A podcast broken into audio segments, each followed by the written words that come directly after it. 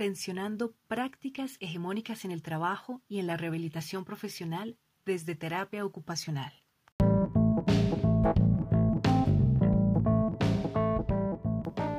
Buenas tardes.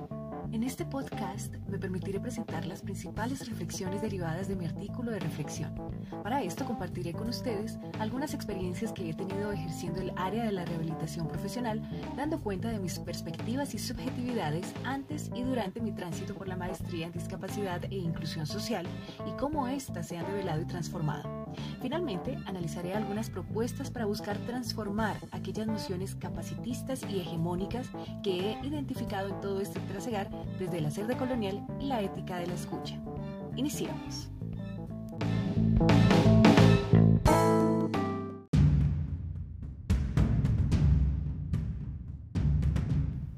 Una de las áreas más tradicionales de la terapia ocupacional, tanto en nuestro país como a nivel mundial, es la de la rehabilitación profesional.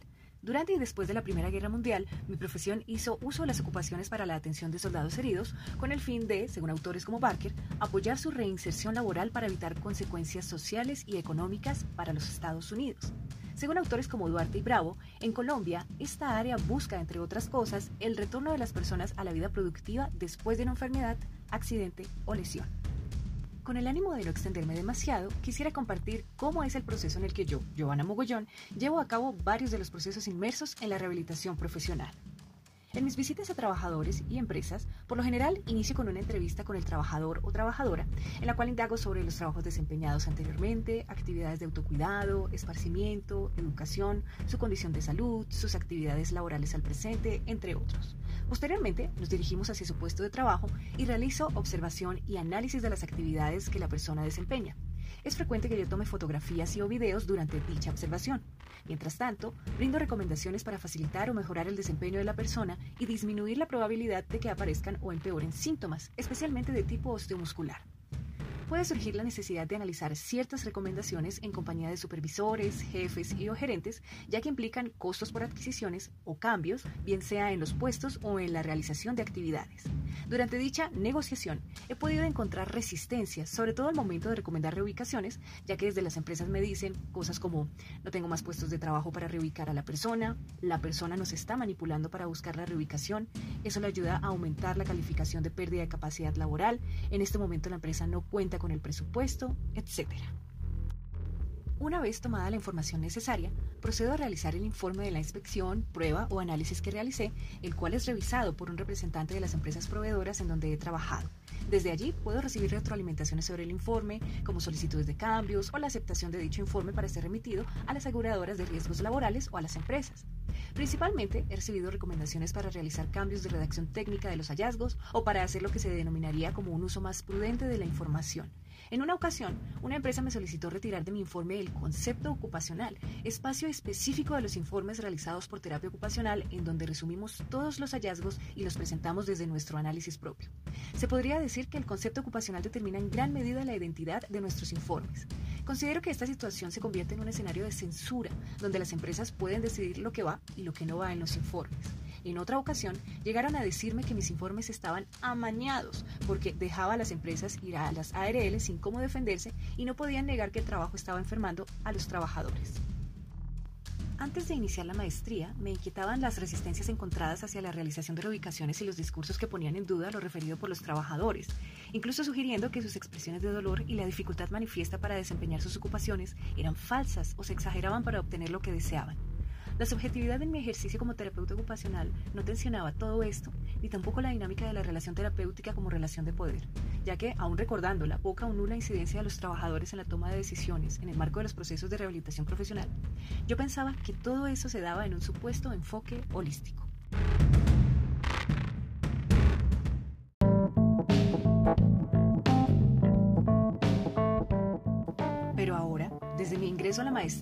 Han aparecido teorías y conceptos que me han permitido repensar, deconstruir y considerar desde otras perspectivas las prácticas que he ejercido como terapeuta ocupacional en rehabilitación profesional. Uno de esos conceptos que marcó un antes y un después para mí ha sido el de capacitismo. Leer autores como Patricia Gómez genera un cambio de paradigma. Ella refiere que la rehabilitación profesional busca producir cuerpos productivos, enmarcados en una pedagogía bancaria que reproduce el desequilibrio de poder saber a través de la relación terapéutica, es decir, entre el terapeuta ocupacional que funge como experto y el paciente o trabajador que se asume como ignorante. Hasta este momento se han podido esbozar muy rápidamente algunas perspectivas hegemónicas y capacitistas del trabajo y la rehabilitación profesional implícitas en mi ejercicio. Ha llegado la hora de analizar algunas propuestas derivadas del denominado hacer de colonial para esta área de actuación, junto con otras perspectivas provenientes de la ética de la escucha para tensionar la verticalidad de las relaciones terapéuticas, entre otras cosas.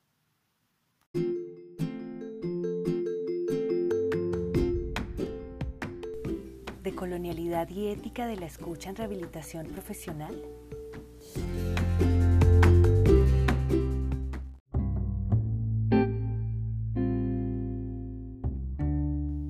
Ortiz y Arias López hablan sobre el giro decolonial de la investigación, expresando que decolonizar una práctica colonizante supone una contradicción o una tautología.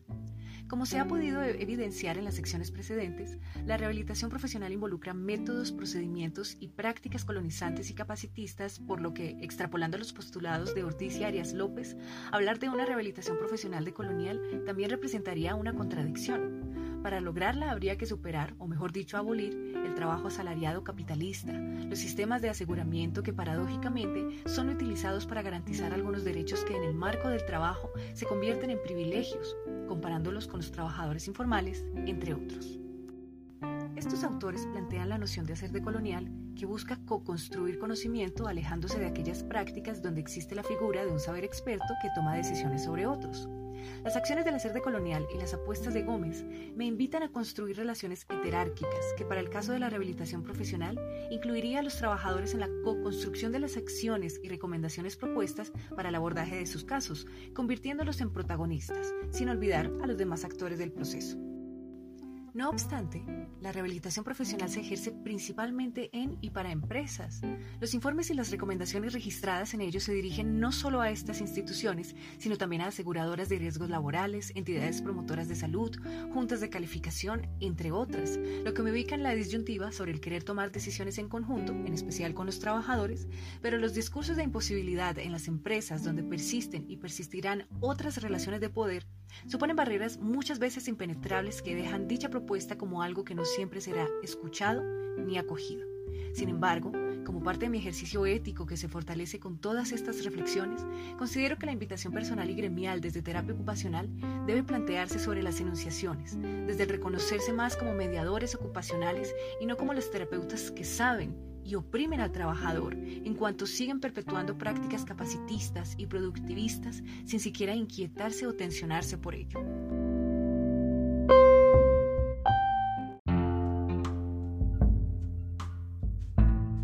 Por otro lado, Aranguren habla sobre la ética de la escucha, la cual permite sentir y entender el dolor de los demás. La relevancia ética de la escucha rompe con la subjetividad del juicio y la supuesta autoridad que dispondría de los criterios para calificar el grado de verdad que entraña cada testimonio. Por su parte, Giraldo Serna refiere que el escuchar es una forma respetuosa y cuidadosa para dar lugar a lo que otra persona tiene por compartir. Lo anterior me lleva a pensar, ¿de qué manera escuchaba yo a los trabajadores? Principalmente, considero que lo hacía desde una posición de supuesta autoridad aunque escuchar lo hacía sobre todo para extraer información para la toma de decisiones con base en fines productivistas y de disminución de gastos para las empresas y las ARL, lo que me aleja de esa noción de cuidar al trabajador. Para la rehabilitación profesional, la ética de la escucha supone una oportunidad para trascender aquellas prácticas en las que se escucha arrogantemente para extraer información y luego tomar decisiones. La rehabilitación profesional basada en la ética de la escucha permite reconocer aquellas realidades escondidas de los trabajadores, las cuales solo pueden ser conocidas a partir de relaciones de proximidad y de confianza. La ética de la escucha permite tensionar y replantear mis acciones como parte de un compromiso que asumo conmigo y con otros, aún en medio de un sistema que censura, niega y desconoce las verdades de los trabajadores. Quizás un paso inicial sea el de empezar a contar mis experiencias, narrarlas desde aquellas perspectivas otras que he conocido a lo largo de mi trasegar por la maestría, con tal fin de dar lugar a lo que los trabajadores y yo tenemos por compartir en el marco de la rehabilitación profesional.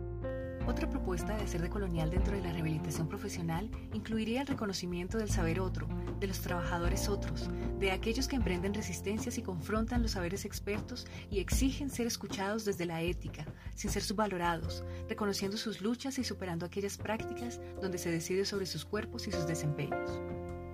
Surgen preguntas finales como ¿qué tanta censura podrían tener los informes que dan cuenta de la percepción de la mediadora ocupacional y su posicionamiento político al respecto? ¿Qué tanta receptividad tendrían? ¿Cómo se podrían vencer dichas resistencias? Quizás colocando tales realidades y nuevas co-construcciones en un panorama gremial que se convierta en una apuesta e incluso permita una nueva identidad en nuestra actuación, más allá de los informes que presentamos. Muchas gracias.